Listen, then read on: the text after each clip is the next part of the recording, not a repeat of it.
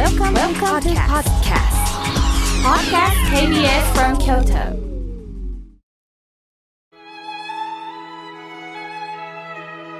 改めまして、僧侶の河村明慶です。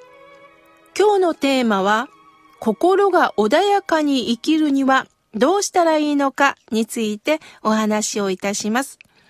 さて、番組の冒頭でもお話ししましたが、本日は KBS 京都の開局65周年記念のイベントが KBS ホールで行われます。テーマはサンクスです。つまり、ありがとうということです。あなたはどうですか？今あることにありがとうと言えますか？言えますという方もおれば、言えないんだよねという方もおられるでしょう。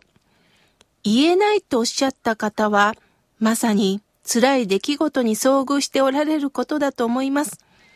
暗い気持ちになるのは当たり前です。人間は辛い出来事が襲ってくると悲観的にもなります。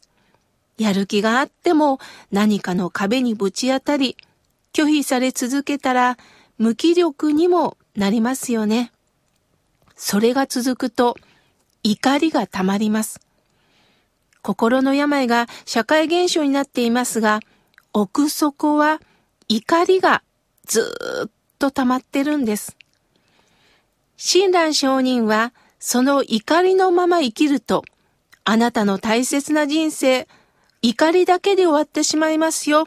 もったいないですよって教えてくれます。その怒りの元は何かを見ていきませんか？その怒りの根源は実は悲しみなんです。悲しみに火がついたら怒りになるんです。私のことを分かってくれない。こんなに一生懸命頑張ってるのになぜあの人は私を見てくれないの？という気持ちがどうしても起こってしまいます。また私たちは私と他人を比べることで怒りが増してくるんです。皆さん想像してみてください。私と目の前の人間についての関係を考えましょう。まず、私と他人を丸×で見ていきましょうね。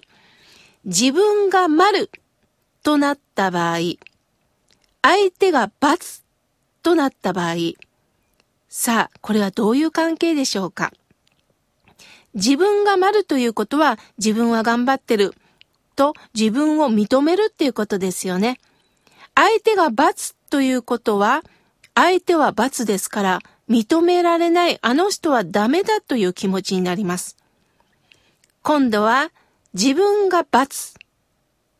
これは自分はダメだダメだと自分を卑下してしまう心です。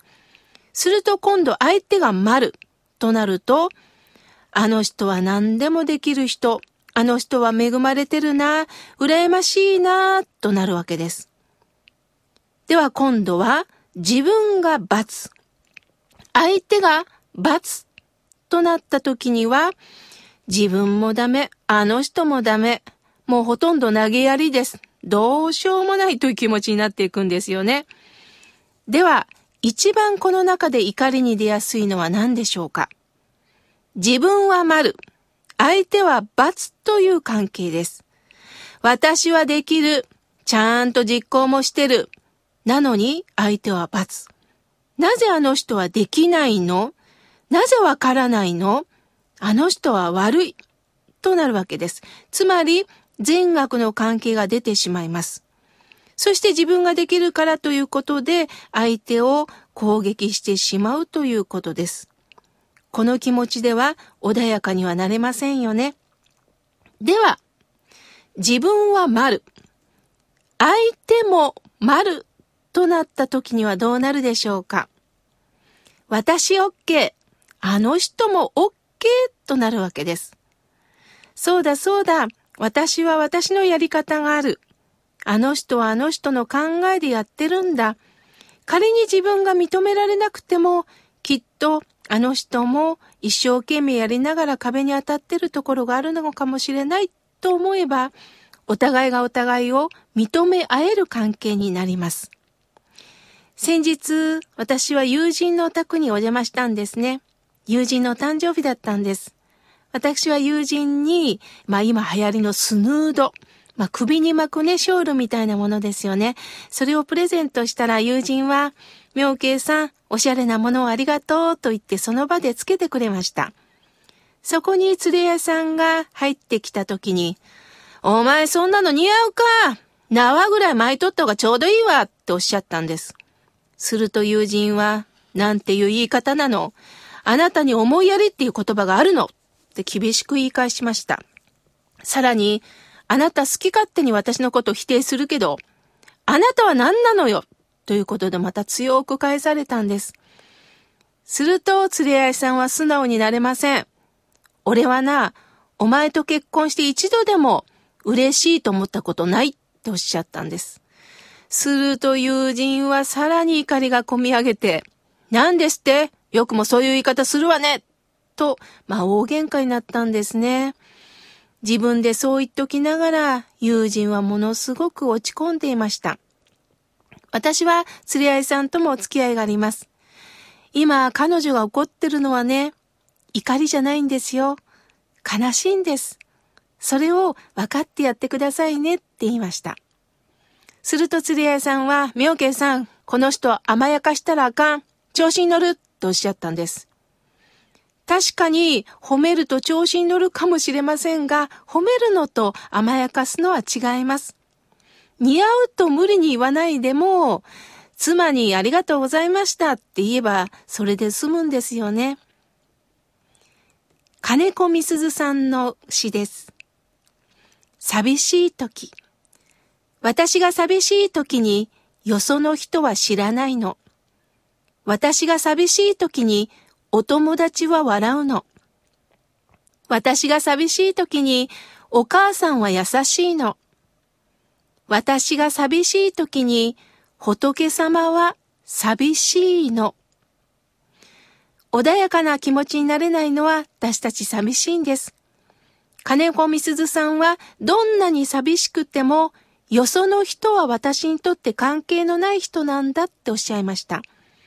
どれほど私の身に何があっても、よその人は無関心なんですよ。これが現実なんですよ。友人や家族が私を守ってくれるかと思いきやそうではありません。私が寂しい時お友達は笑顔で頑張ってと励ましてくれますが、嬉しい時もあるんですが、その頑張ってが冷たい言葉として響く時があります。お母さんの優しさは慈悲の心と言って、消費、つまり小さい悲しみです。哀れみの気持ちで向き合ってくれます。しかしそれは親の都合で変わるんです。勉強する子なら優しいってことです。仏様は大悲大きい悲しみです。どんな時もすべての私たちを包み込んでくれるのです。だから私が寂しい時は、仏様も寂しい。あなたの寂しさを全面で受け止めますよという慈悲の心なんです。どうか皆さん、怒りがこみ上げた時には、そうよね、一人相撲を取っても仕方ない。こんな私を阿弥陀さんは受け止めてくださる。一人ではない、その気持ちで生きていきましょう。